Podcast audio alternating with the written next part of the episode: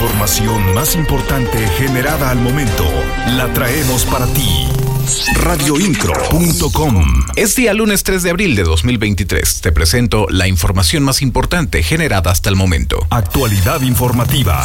Radioincro.com El gobernador del estado, Mauricio Curi González, indicó que en Querétaro no habrá veda electoral. Esto tras el arranque de las campañas en el estado de México y Coahuila, en donde se renovarán las gubernaturas. En este sentido, señaló que no se detendrán las obras y los programas sociales que se encuentran actualmente implementadas en su administración. Las noticias de Querétaro están en radioincro.com. La Secretaría de Turismo del Estado de Querétaro espera recibir un total de 324 mil turistas durante las vacaciones de Semana Santa y Pascua que se extienden del primero al 16 de abril de este año. La titular de la Sectur, Adriana Vega Vázquez Mellado, destacó la importancia de este periodo vacacional para la entidad y señaló que se espera una derrama económica turística de 1.500 millones de pesos. Radioincro.com, el medio en que puedes confiar. El director de la Coordinación Municipal de Protección Civil del Marqués Alejandro Vázquez Mellado presentó el operativo de Semana Santa 2023 que se llevará a cabo del 2 al 9 de abril. El operativo cuenta con 76 efectivos, 45 vehículos, 4 equipos completos de buceo y 12 equipos de rescate en aguas en movimiento. El responsable de la coordinación informó que el Via Crucis de la Cañada es el tercer evento más representativo a nivel nacional y se espera que este año asistan alrededor de 30.000 personas solamente el Viernes Santo.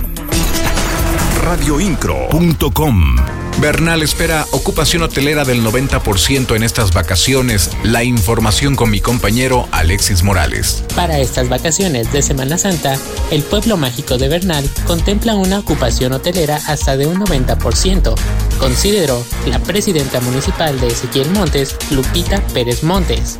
En este sentido, consideró que también se espera una importante derrama económica al final de estas vacaciones. Esperamos una ocupación hotelera de entre el 85 y 90% de ocupación hotelera y una muy buena derrama económica, pues se concentra la mayoría de nuestros visitantes en la delegación de Bernal, en los viñedos, que igual tienen preparados sus propios eventos, y en la delegación de Via Progreso, eh, so- sobre todo en el área gastronómica.